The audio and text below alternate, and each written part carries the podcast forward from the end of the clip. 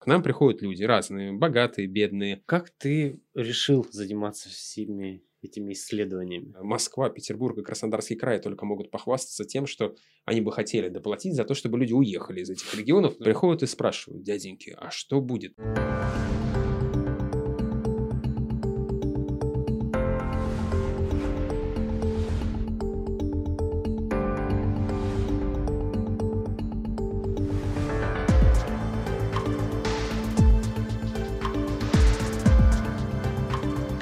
Всем привет! В эфире э, подкаст «Говорит наука». Э, мы в этой студии знакомимся с молодыми учеными, с талантливыми, и как бы даем им слово рассказать о том, что вообще происходит, зачем они занимаются тем, чем занимаются. И у нас сегодня в гостях Алексей Лин, кандидат экономических наук.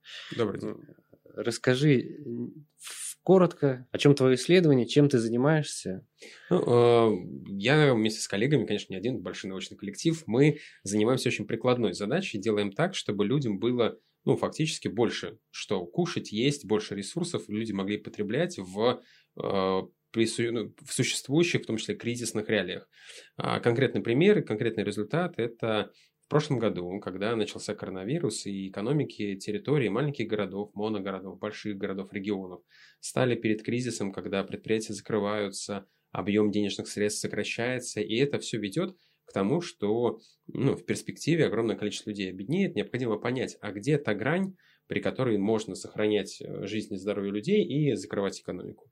И наш э, научный коллектив э, участвовал в создании большого проекта. Это ситуационный центр Российского союза промышленников предпринимателей, где мы пытались применять балансовые модели. По сути, делали все то же самое, что сто лет назад делали наши советские экономисты. Мы пытались посчитать в масштабах отдельных городов и регионов, а какой минимальный набор предприятий, организаций, в том числе малого и среднего бизнеса, должен существовать, чтобы экономика жила и функционировала. Это как-то касается тех вот предприятий, которые могут э, работать несмотря ни на что, потому да, что они да. градообразующие или как государство. Гос... Да, да, да, это тоже наша история и наше достижение, в том числе то, что в прошлом году второй, второго локдауна, большого такого жесткого, не было, хотя, конечно, была вторая волна, потому что по нашим экономическим расчетам вторую волну экономика бы не пережила, и мы имели бы огромное количество бедности, голод, разруху и так далее, а если бы ну, если бы еще больше предприятий закрылось и людей потеряло работу. В результате первой волны порядка, ну, по разным оценкам, порядка 20-30% малого среднего бизнеса, который обеспечивает товарное производство, который насыщает экономику ресурсами, товарами, в том числе довозит пресловутый хлеб для каждого потребителя, сократилось. И это поставило под угрозу, с одной стороны, тех, кому этот хлеб может не доехать, с другой стороны, дало возможность тем предприятиям, что остались, на этот рынок выйти.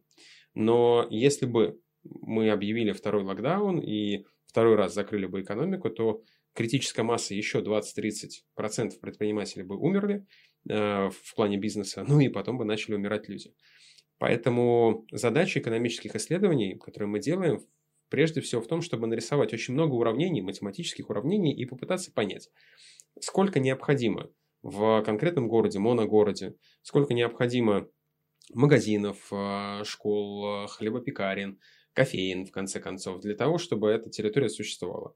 И здесь, кроме экономики, мы, конечно же, а, вынуждены исследовать и психологию поведения людей, и их ну, не знаю, там, культурные потребности, их эмоциональные потребности, очень много всего.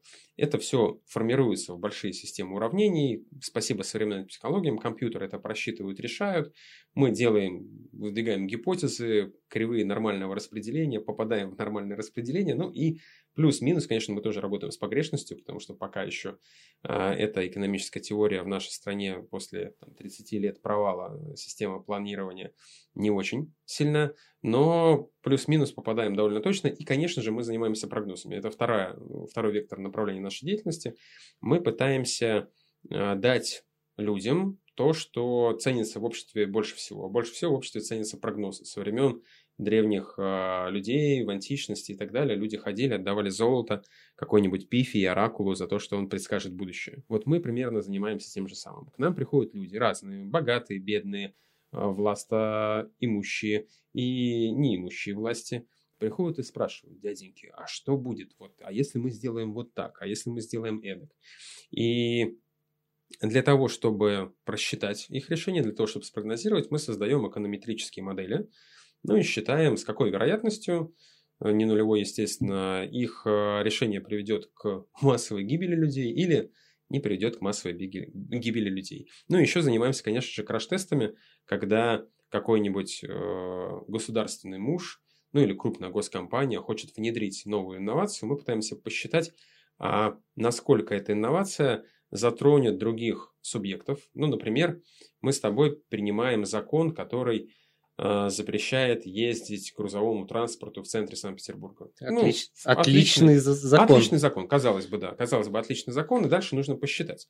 Вот если мы примем такой закон, то э, какое количество жителей потенциально от этого выиграет, а какое количество жителей, субъектов и так далее проиграет. Мы э, сугубо математически считаем, что если мы запрещаем, то начинает страдать какое-то количество компаний, предприятий, организаторов, строительства.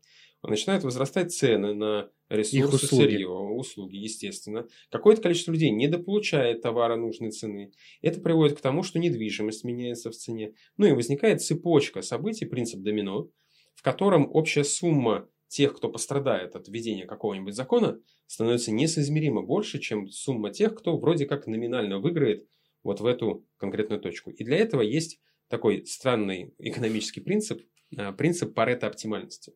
Принцип Паретта оптимальности гласит, мы должны принять такое решение, которое хоть кому-то улучшает жизнь, но при этом суммарно не ухудшает жизнь всем остальным.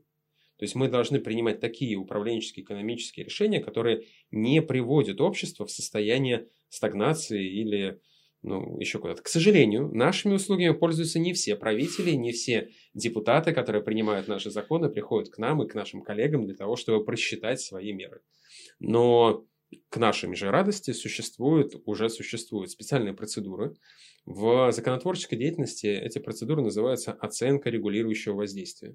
Мы в том числе помогаем с экономической точки зрения это считать.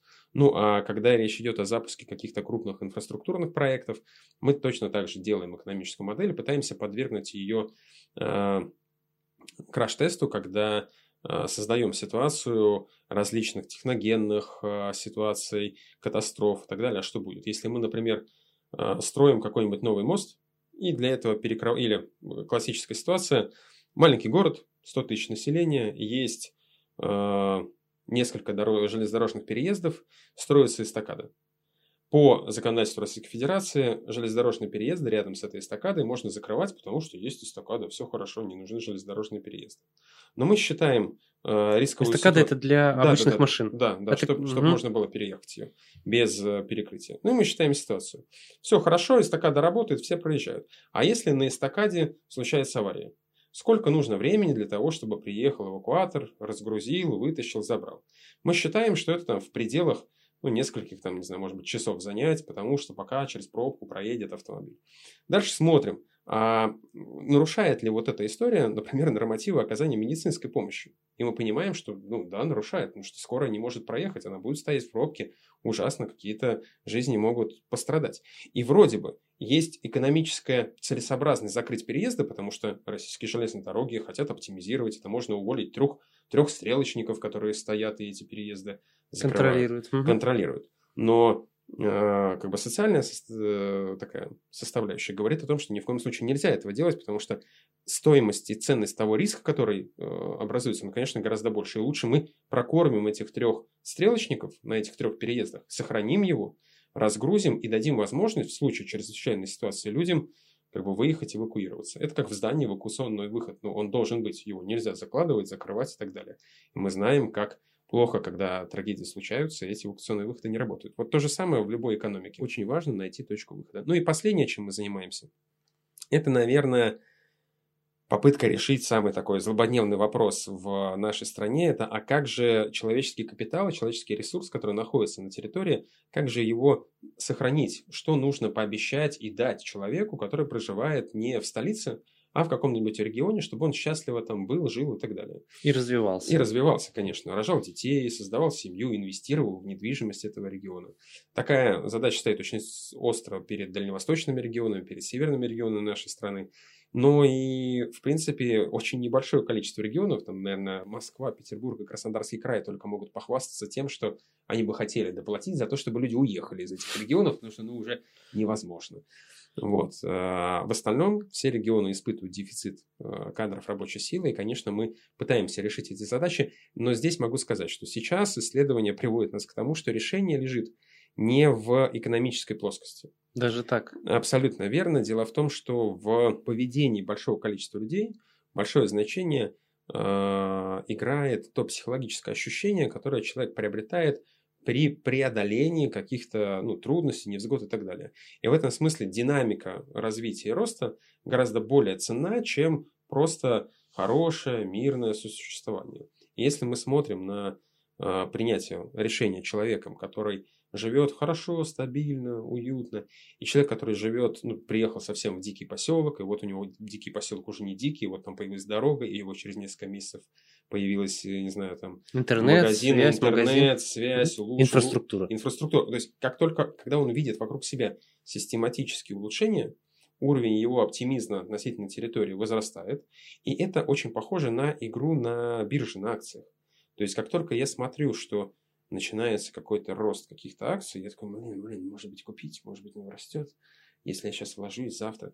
И человек точно так же думает относительно своей жизни, своей территории. Если я вижу, ну, мы можем смотреть с вами за тем, как где-нибудь на юге, в Краснодарском крае, какой-нибудь Новороссийск, получивший статус курортного города, вдруг начинает как бы увеличивать поток миграции, мы понимаем, ага, много людей едут в Новороссийск, значит, там начнется развиваться не только портовая, но и туристическая инфраструктура.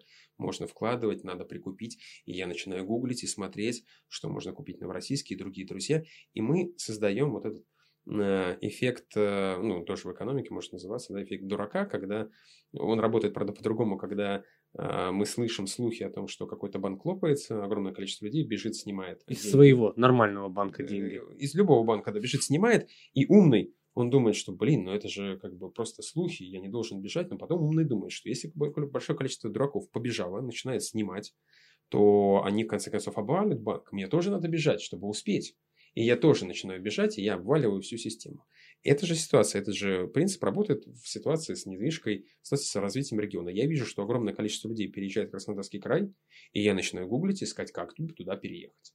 А, в ситуации, например, с Владивостоком, то решение, которое могло бы да, сильно увеличить количество жителей там, это, конечно же, систематические меры для а, местного начальства регионов по завозу туда а, определенной, очень, очень узкой Э, целевой аудитории людей, чтобы вот, как, знаете, муравьиный такой мостик наладился и пошел.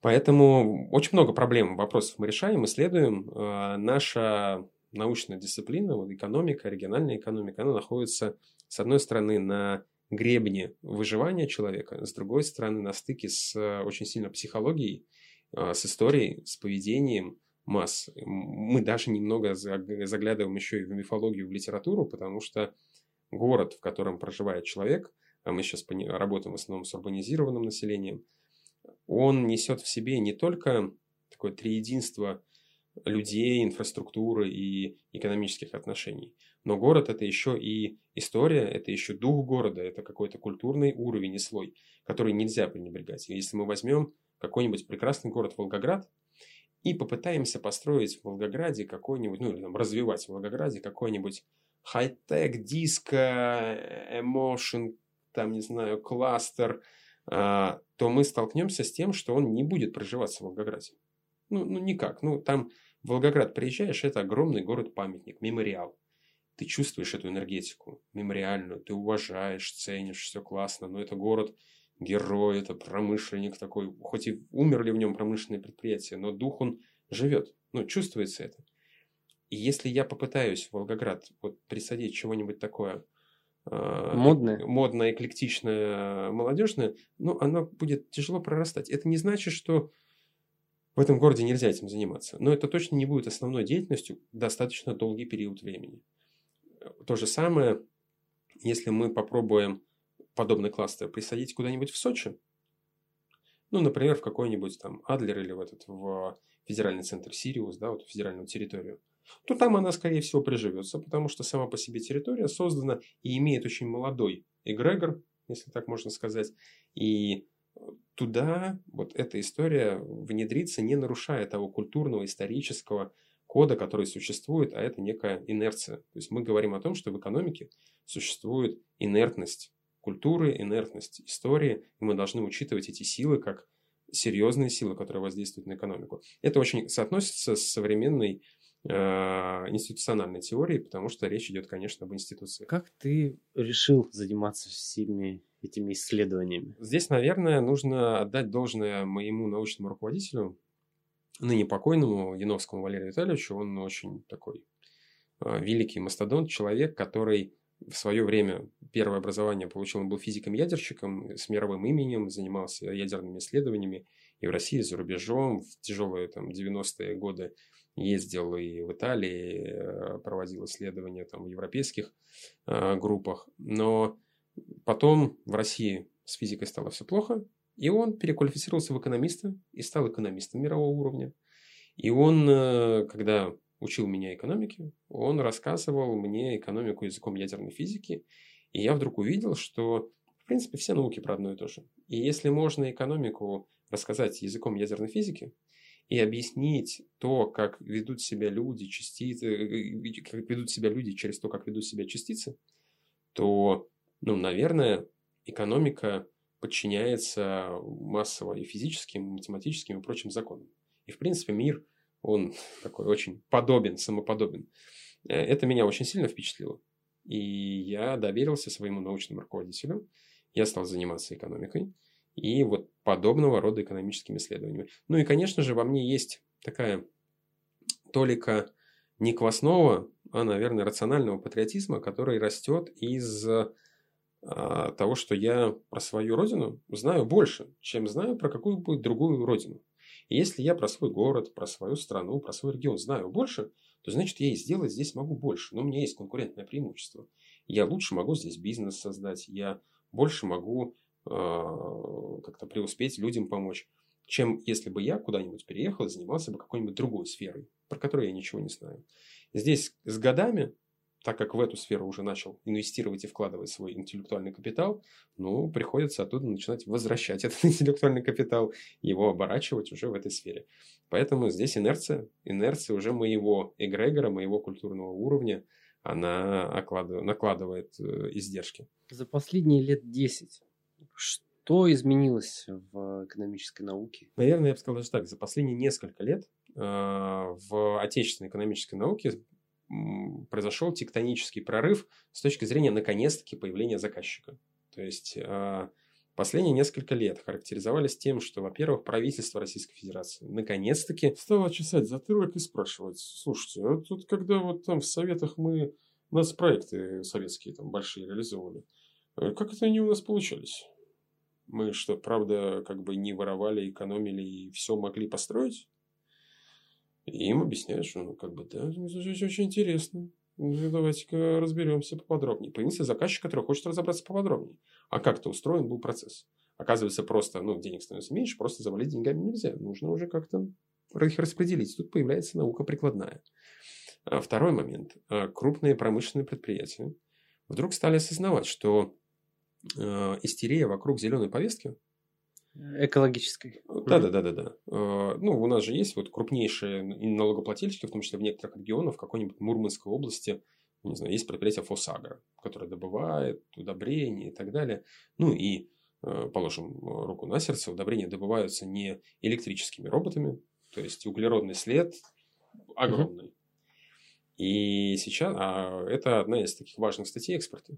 И сейчас Европа, куда мы все это дело экспортируем, вводит ввозные пошлины там, на эти зеленую продукцию и говорит, что нет, нет, все должно быть экологично. И наши товарищи, крупные промышленники, начинают чесать затылок и говорить, так, подождите, надо как-то это как-то реорганизовать. Это мы не можем ввозить э, и нести убытки. Мы должны получать прибыль. Так, товарищи, кто в этом разбирается? Вот в этих их там, это экономисты, да? Экономисты. Ну, дайте нам, пожалуйста, этих экономистов, ну, пускай они нам что-нибудь разберутся. Здесь появляются экономисты, которые начинают смотреть, во-первых, смотреть, что мы можем сделать вот с текущей проблемой и ограничений на производство сырья. А теоретики начинают смотреть, а в принципе та зеленая повестка, которую транслируют сейчас вся Европа, которая, с которой носится как с торбой, она действительно, ну, прям существенная, важная, нужная? Или это в этом больше политики, чем экономики, и больше политики, чем экологии? Хрестоматийный пример. Недавно был климатический саммит. Так. На климатический саммит съехались крупнейшие компании, корпорации мира, президенты стран. Съехались на более чем сотни э, личных самолетов. И мы понимаем, что э, вот э, объем тех решений, которые они приняли на климатическом саммите, наверное, был возможен и в Zoom-конференции. Спасибо пандемии.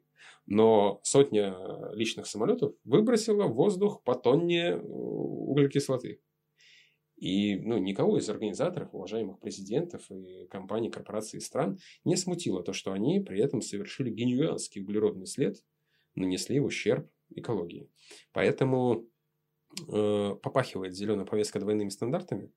И наши промышленники, крупные промышленники, держатели ресурсов пытаются либо как-то научиться играть в их правила игры, либо срочно переориентировать свою продукцию на внутренний рынок, или на азиатский рынок, ну, где можно продавать, даже если ты э, добываешь картошку на дизельном тракторе, а не э, Boston Dynamics э, копает лапой твою картофельную грядку. Что бы ты мог посоветовать э, старшеклассникам, которые, ну, так сказать, проходят профориентацию? Слушайте, ну, э, здесь, наверное, правильно было бы, если бы я порекламировал э, экономическую науку, но я рекламировать не буду. Не буду рекламировать из двух а, соображений. Соображение первое. Те из ребят, кто будет достаточно ну, смел, уверен и в изучении, в обучении в ВУЗе или там, в колледже, увидят для себя интерес в том, как устроены люди, группы людей, как они коммуницируют, как они делят ресурсы, как образуются деньги, как устроен вообще этот механизм, то этот пытливый ум, исследовательский прежде всего, он найдет тропинку, пройдет, придет в экономику, будет этим заниматься. Те же ребята, кто хотят ну, как можно быстрее просто удовлетворить свои потребности и не готовы смотреть в долгую, растить э, себя и свое, себя, там, в том числе в долгую, определять эти правила игры. Ну, наверное, экономическая наука не сможет им быстро принести какие-то результаты. Право слова должен признаться, несмотря на то, что я занимаюсь экономической наукой, это не та деятельность, которая меня кормит и содержит. У меня есть еще сопутствующий бизнес, а экономическая наука – это скорее для души. То есть мне очень нравится исследовать, заниматься, рассчитывать. Там есть какая-то часть доходная, но небольшая, несущественная. И что самое, наверное, важное, что стоит сделать школьникам с точки зрения профориентации, это понять, а вы свою жизнь и жизненный цикл насколько далеко планируете. Потому что экономика – это прежде всего про планирование и прогнозы. И если вы планируете свою жизнь на сотенку лет вперед, ну, в смысле, вы планируете сотенку лет прожить. При нынешнем уровне медицины и технологий это вполне для нынешнего поколения доступно то вам точно стоит разобраться немного в законах и принципах экономики. Если вы планируете прожить полвека, то можете не заморачиваться, вполне себе, питаясь подножным кормом и не разбираясь в том, как организован кризис, как он возникает и так далее, вы протянете кое-как пару кризисных периодов, ну и третий, четвертый кризис вас, конечно, добьет. Поэтому, друзья мои, а, задайтесь вопросом, как долго вы хотите прожить здоровую и счастливую жизнь.